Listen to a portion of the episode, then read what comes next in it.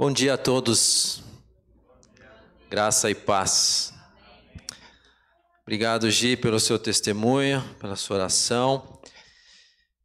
E como a Gi falou, nós estamos então tratando agora do acolhimento. Só para recapitular então os outros temas, né, os outros valores que nós tratamos aí nos outros meses foi o amor, né? Estudamos como o amor como expressão de cuidado mútuo que valoriza a pessoa como imagem e semelhança de Deus. Estudamos em maio. Mês passado, em junho, falamos sobre integridade, né? Agir com integridade, expressando o caráter de Cristo em todos os ambientes e em todas as situações da nossa vida. Então, como nós podemos ser íntegros? Tanto no ambiente que vivemos, como igreja, ou em comunidade, ou fora da igreja, ou no nosso lar. E nesse mês estamos falando sobre acolhimento, né? Sobre a palavra de que acolher a todas as pessoas por meio da demonstração do amor de Deus. Então, a partir do amor de Deus, eu tenho condições de acolher uns aos outros, né?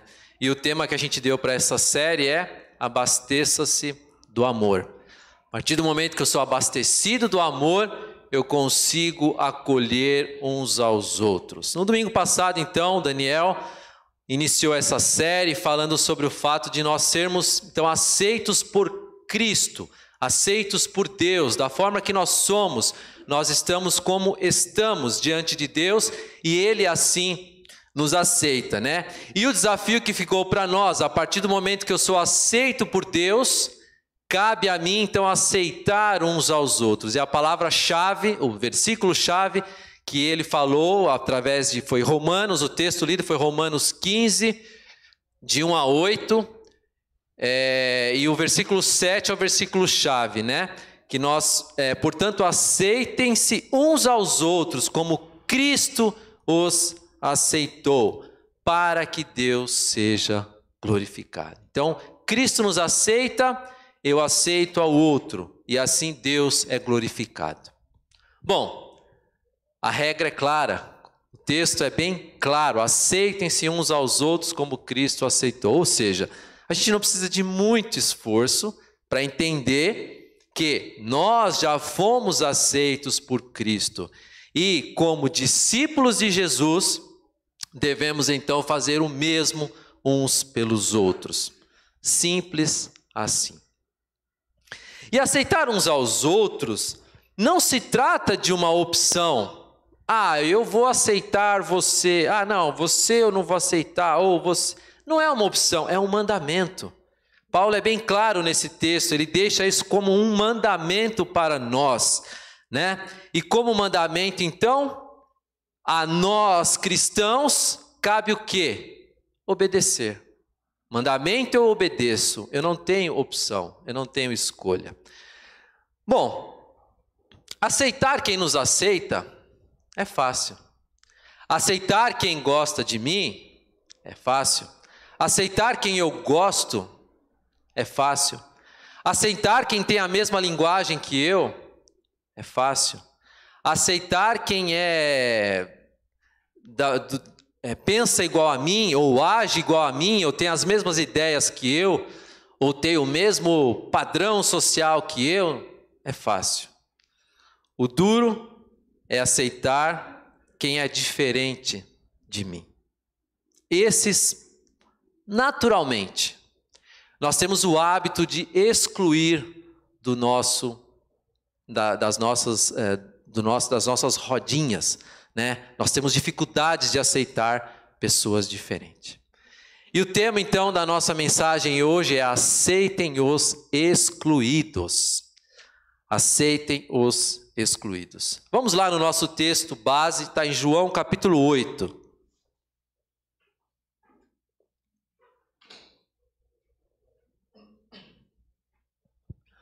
João capítulo 8 é um texto bem conhecido, fala da mulher adúltera. Se eu falar João 8, talvez você não se lembre, mas se eu falar o título dessa perícope, ou seja, dessa passagem, você vai se lembrar naturalmente. Os versículos que nós leremos será do 1 ao 11. Diz o texto: Jesus, entretanto, foi para o Monte das Oliveiras. De madrugada, voltou novamente para o templo. E todo o povo ia ter com ele, e assentados ensinava. Os escribas e fariseus trouxeram à sua presença uma mulher surpreendida em adultério. E, fazendo-a ficar de pé no meio de todos, disseram a Jesus: Mestre, esta mulher foi apanhada em flagrante adultério. E na lei nos mandou Moisés que tais mulheres sejam apedrejadas. Tu, pois, que dizes? Isto diziam eles, tentando-o para terem de que o acusar. Mas Jesus, inclinando-se, escrevia na terra com o dedo. Como insistissem na pergunta, Jesus se levantou e lhes disse: Aquele que dentre vós estiver sem pecado, seja o primeiro que lhe atire a pedra. E, tornando-o a inclinar-se, continuou a escrever no chão. Mas, ouvindo eles esta resposta e acusados pela própria consciência, foram se retirando um por um a começar pelos mais velhos até os últimos, ficando só Jesus e a mulher no meio onde estava. Erguendo-se Jesus e não vendo a ninguém mais além da mulher, perguntou-lhe: Mulher, onde estão aqueles teus acusadores? Ninguém te condenou? Respondeu ela: Ninguém, Senhor. Então ele disse: Jesus, nem eu tampouco te condeno. Vai e não peques mais.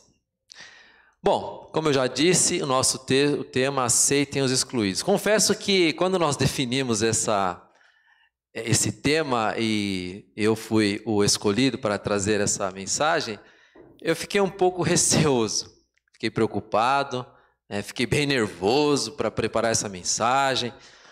Eu confesso que não é um tema muito fácil de lidar nos dias de hoje. Não é um tema muito comum para a gente tratar nas igrejas, mas precisa falar. E nós vamos falar pela graça de Deus. Então, especialmente nesses últimos tempos, nesses últimos dias que nós estamos vivendo, onde as pessoas estão se digladiando, ou seja, elas estão lutando, se confrontando, debatendo fervorosamente, seja nas rodinhas ou seja nas redes sociais, aliás, especialmente nas redes sociais, isso tem acontecido muito. Basta dar uma navegada rápida aí, se você tem Facebook ou Instagram, ou até nos grupos de WhatsApp, se você dá uma navegada rápida, você vai se surpreender com a quantidade de brigas, discussões em torno de assuntos que há divergência de pensamentos. As pessoas estão sendo excluídas do rol de amizades, e amizades às vezes de anos, né? apenas por pensarem diferente de nós. Ou seja, ninguém mais tem o direito de pensar diferente. Se você tem posicionamentos políticos, ideológicos, sociais e etc., diferente de mim, eu não sou obrigado a te aceitar. Eu não sou obrigado a te tolerar. Ou até mesmo, eu não sou obrigado a continuar sendo seu amigo. Aliás, esses dias eu vi uma postagem de um pastor que eu fiquei. Bom, fiquei. Está tá sendo muito comum isso, né? Mas um pastor, inclusive da nossa denominação, ele escreveu o seguinte: olha, se você apoia o atual presidente da República, não se considere meu amigo. Ele escreveu com todas as letras lá no Facebook. E se você diz cristão apoiando esse presidente, você precisa tomar uma decisão. Ou você é uma coisa ou você é outra. As duas coisas são incompatíveis. Bom, eu não vou tomar partido de ninguém, eu não vou defender ninguém, também não vou atacar ninguém. Eu só estou dizendo isso para vocês verem o tamanho da intolerância que nós estamos vivendo nos dias de hoje, inclusive de pessoas cristãs, sendo intolerantes de umas para com as outras, inclusive isso é entre irmãos, apenas porque pensam de maneira diferente. É óbvio que todos nós temos o direito de pensar de maneira diferente. Claro, isso é bom, isso é bom.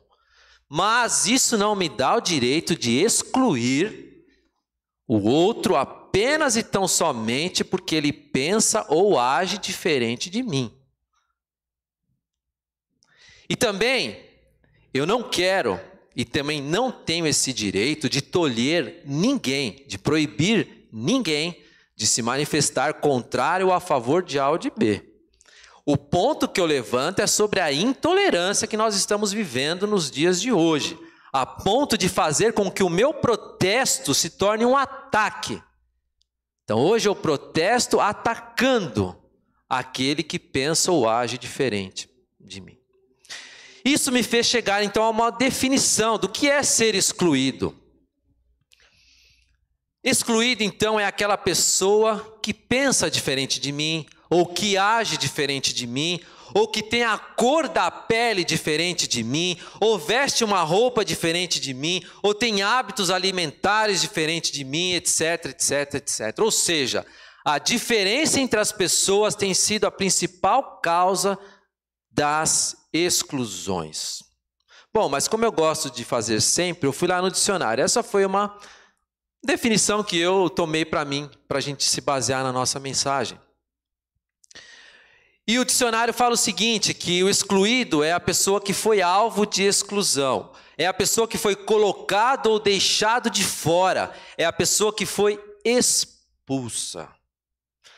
Olhando para o nosso texto base, então, de João capítulo 8, nós vemos uma situação de uma atitude, né, de uma pessoa que estava para ser excluída da sociedade por, pelos próprios líderes religiosos judeus da época, os fariseus e os escribas, até que Jesus apareceu na vida.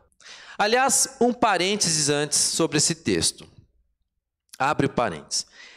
Alguns estudiosos, se você olhar na sua Bíblia, no versículo 53 do capítulo 7, há um parênteses aí, um colchetes, um asterisco, alguma coisa sinalizando é, o seguinte, né? Esse parênteses começa no final do verso 53 e ele vai até o final do versículo 11 que nós lemos.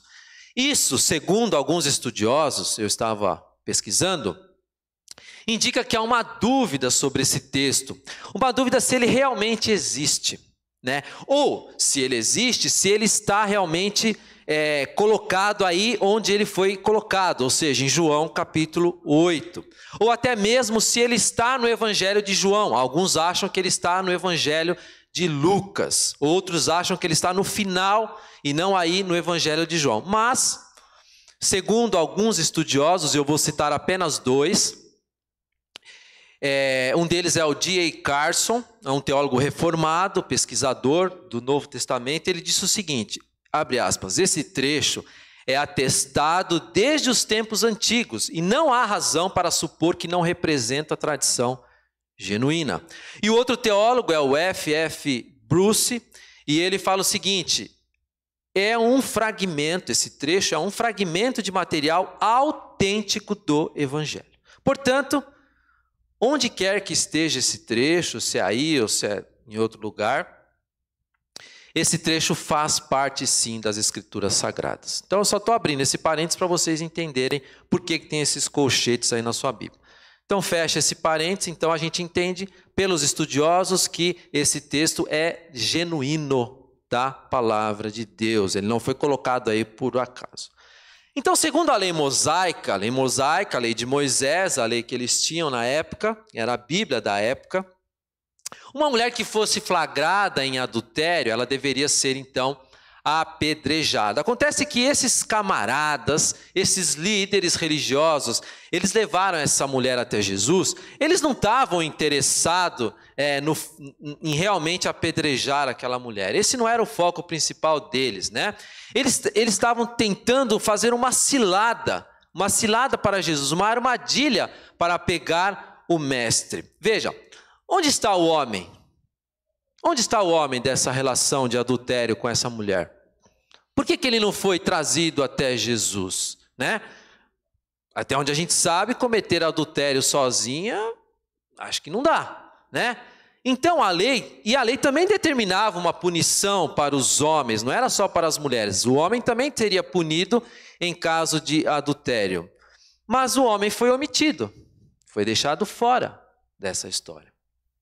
Um dos comentaristas que eu li a respeito falou uma coisa e eu nunca tinha parado para pensar nisso. Ele disse o seguinte: pode ser até que os próprios líderes religiosos, os próprios líderes religiosos, armaram uma cilada, ou seja, um deles foi cometer adultério com essa mulher, e aí ele falou para os demais: olha, vamos lá, tal dia, tal hora, e vocês me pegam em flagra com ela naquele local, para a gente pegar ela e levar até Jesus. E eu fiquei pensando, não deixa de ser uma possibilidade. A que ponto eles chegaram né, para tamanha barbaridade? Bom, mas isso é um comentário de um dos comentaristas e eu achei relevante. Fato é que quando esses homens apresentaram a situação a Jesus, eles deduraram aquela mulher para Jesus. Porém, Jesus nem deu bola. O verso 6 fala que isto diziam eles, tentando para terem do que o acusar. Mas Jesus, inclinando-se, escrevia no chão. Né? Imaginem a cena, né? Os camaradas chegam lá com a mulher, ó, chamando, né? Achando que estava abafando, que pegaram lá um flagrante. Por, e aí crentes de que iam pegar Jesus e achar que Jesus ia ficar, né, na linguagem lá do, do snooker, né, ia ficar esnucado, ia ficar sem saída. E aí, quando eles relatam o fato para Jesus, como diz a Vanessa, cri, cri, cri. Né? Jesus só falou assim: ó, fala aqui com a minha mãozinha. Né? Jesus ficou lá, sentado, escrevendo no chão. Né? Não sei o que ele estava escrevendo, só Deus sabe. E o texto continua, nos versos 7 e 8, como insistissem. Ou seja, os camaradas.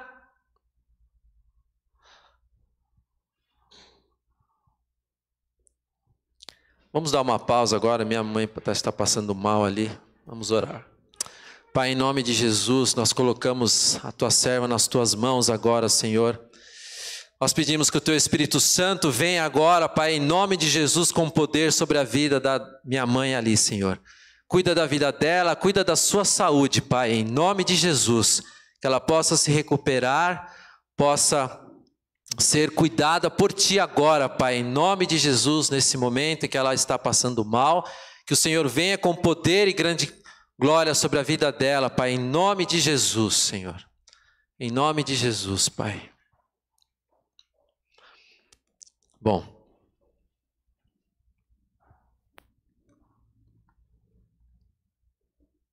vamos voltar para o nosso texto e pedir para que Deus cuide da serva dele. Onde eu estava? Versículos 7 e 8. Então o texto continua.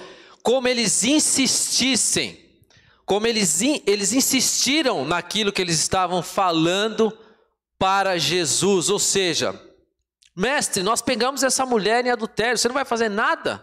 Você não vai fazer nada? E como eles insistissem então no texto, na pergunta, Jesus se levantou e lhes disse: Aquele que dentre vós estiver sem pecado, seja o primeiro que lhe atire a pedra. E o versículo 8 continua: E tornando a inclinar-se, continuou a escrever no chão. Ou seja, Jesus se levantou, falou aquela frase, e voltou para o chão e continuou a escrever no chão. Notem a calma e a tranquilidade de Jesus nesse texto. Jesus se levantou calmamente e se dirigiu educadamente àqueles acusadores. Ele não fez nenhum escândalo. Ele se levantou e se dirigiu calmamente a eles e disse: Aquele que não tem pecado, que atire a primeira pedra. Aquele que de vós não tiver pecado algum, então que vá lá e acuse e atire a primeira pedra. E abaixando-se novamente, voltou a escrever no chão. A frase dita por Jesus foi tão impactante, então, que eles foram acusados, o texto diz que eles foram acusados pela própria consciência. A própria consciência deles o acusou. Jesus não os acusou. Interessante notar isso no texto. Jesus não condenou eles. Jesus não os recriminou pela atitude deles. E Jesus podia fazer isso, mas ele não fez. O verso 9 diz que ao ouvirem esta resposta e acusados pela própria consciência, e não por Jesus, pela própria consciência, foram se retirando um por um, a começar pelos mais velhos até os últimos, ficando só Jesus e a mulher no meio, onde ele estava. E a história termina então de forma brilhante, com Jesus dizendo para aquela mulher: Ué, onde estão os teus acusadores? E a mulher falou assim: Foram embora. E aí Jesus falou: Bom, eles não te condenaram? Não, não me condenaram também eu não te condeno. Mas eu vou te dar um conselho, mulher. Vá e não peques mais. Esse é o detalhe mais importante do texto. Vá e não peques mais. Essa mulher estava sendo excluída pela sociedade a partir da lei dos homens, mas a lei de Jesus é diferente. A lei de Jesus é sempre baseada no amor, baseada na tolerância, baseada na aceitação, baseada na inclusão. Jesus morreu por todos e deseja que nenhum se perca. Todos nós temos sim as nossas preferências e não há mal nenhum nisso. O problema é querer fazer com que as nossas preferências se tornem leis e a partir dessas leis que todos devem cumprir. Infelizmente, temos vivido tempos cada vez mais difíceis como igreja, como igreja de Jesus Cristo. A sociedade está mudando radicalmente a sua forma de pensar, os seus conceitos, e isso tem batido de frente com nós, igreja, com aqueles que seguem os princípios da palavra de Deus. Como não mencionar, por exemplo, não, não podemos fugir disso, né?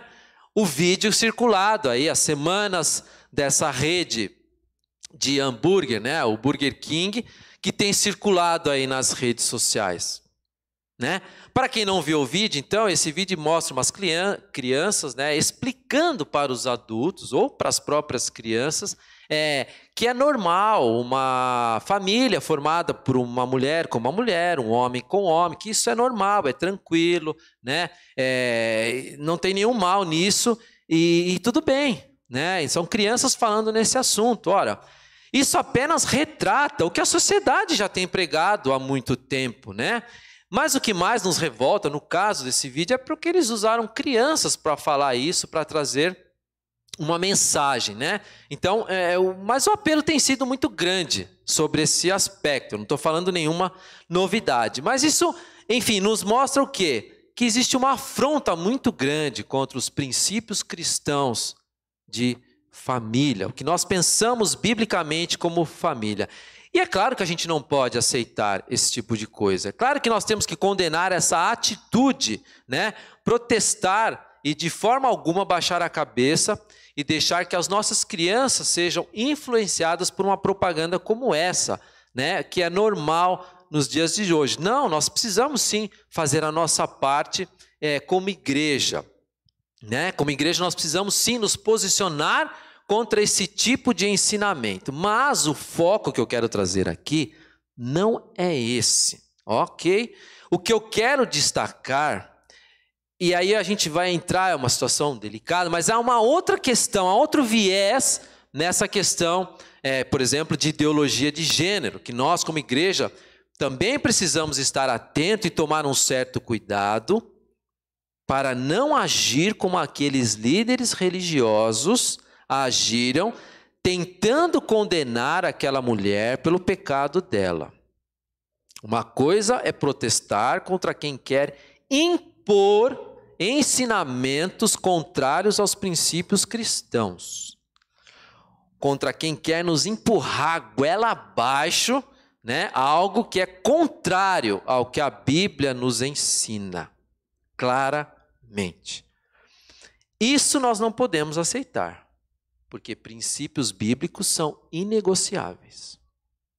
Mas outra coisa bem diferente, e é isso que eu quero destacar, né?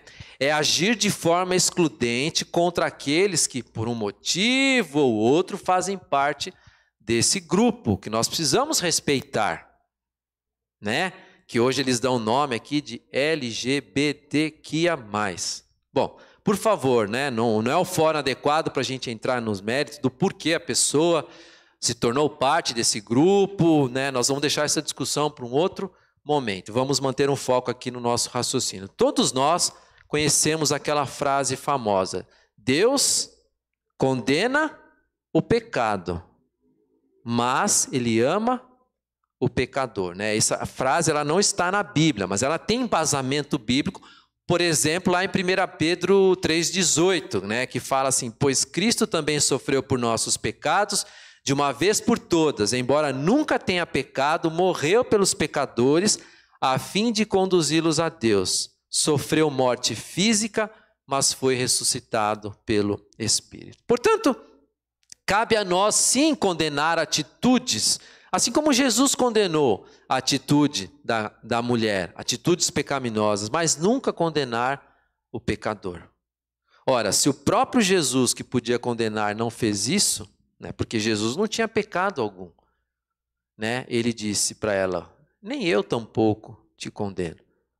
Vai, não peques mais. Quem somos nós para condenar alguém? Quem somos nós para excluir alguém? Condenar alguém por ser diferente de mim é simplesmente deixar de cumprir o mandamento lá de Romanos 15, 7. Aceitar uns aos outros como Cristo nos aceitou. Como não mencionarmos aqui também, né, mudando o tema, sobre a questão política que nós vivemos nos dias de hoje. Assim como a questão da ideologia de gênero tem nos perturbado, as discussões sobre as preferências políticos partidárias também têm tirado a paz de muita gente. Isso também, naturalmente, invade a igreja, né? Irmãos que às vezes nem se falam mais, a minha mãe já está bem, graças a Deus. Irmãos que nem se falam mais apenas porque apoiam candidatos oponentes. Membros que saem de igreja, isso tem acontecido, membros que saem de igreja porque os seus líderes estão fazendo alguma crítica, ou algum elogio, ou alguma condenação, ou alguma denúncia ao candidato que ele apoia. Né? Amizades que estão sendo desfeitas, porque um apoia o da direita e o outro apoia o da esquerda. Isso também não deixa de ser uma exclusão. Toda forma de radicalismo tem os seus limites, a gente precisa tomar muito cuidado com isso. Se o apoio que você dá ao seu candidato é tão grande a ponto de você excluir o outro que apoia o outro candidato, você precisa rever os seus conceitos cristãos. Conceitos, por exemplo, como Romanos 15, 7. Portanto, aceitem-se uns aos outros como Cristo os aceitou, para que Deus seja glorificado. Outra situação que nós podemos avaliar é em relação às pessoas que são marginalizadas e excluídas pela sociedade, né? Pessoas maltrapilhas, é, pessoas que têm uma condição social caótica, pessoas que vivem a, abaixo da linha da pobreza, pessoas que estão em situação de rua, né? Como diz lá o texto da parábola do bom samaritano, muitas vezes nós passamos de largo quando nos deparamos com uma situação como essa, ou seja, passamos de longe.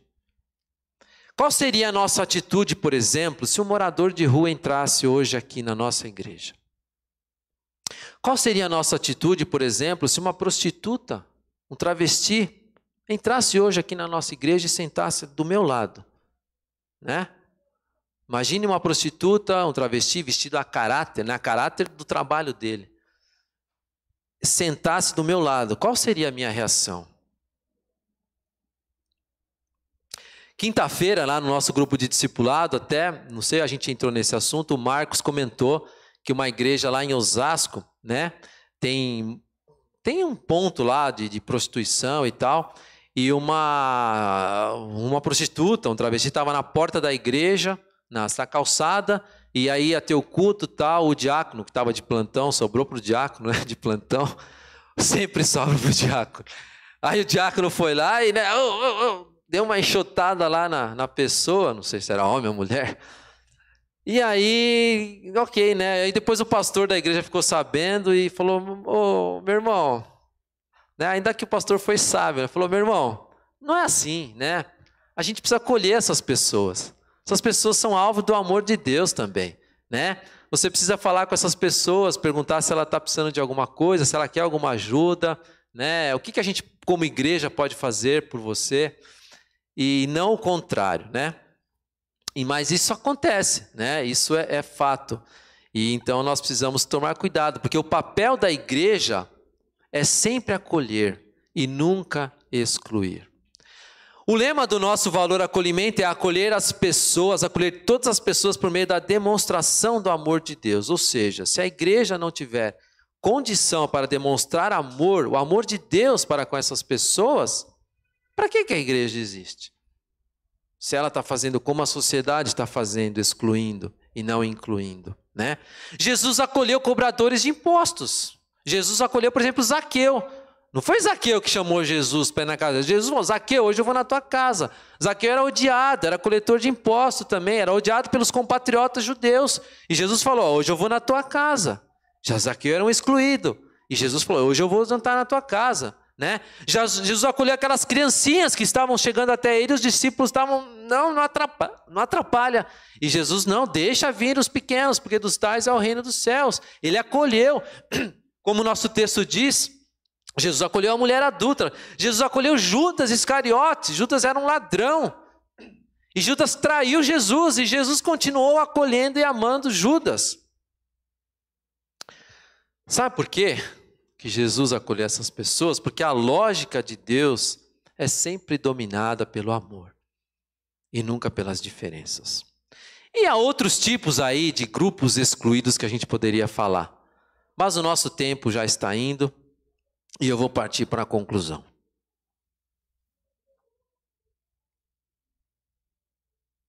Eu quero concluir lendo Mateus 25, 35 a 40.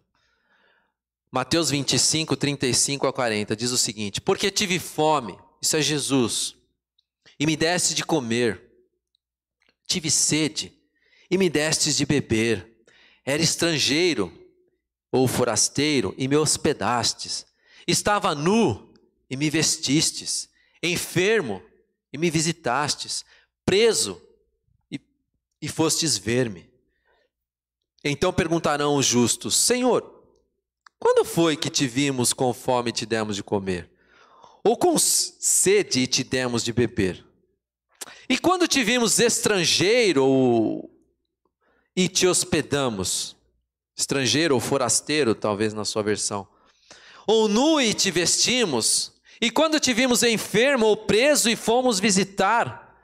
O rei respondendo lhes dirá: Em verdade vos afirmo que sempre o que fizestes a um destes meus pequeninos irmãos, a mim o fizestes.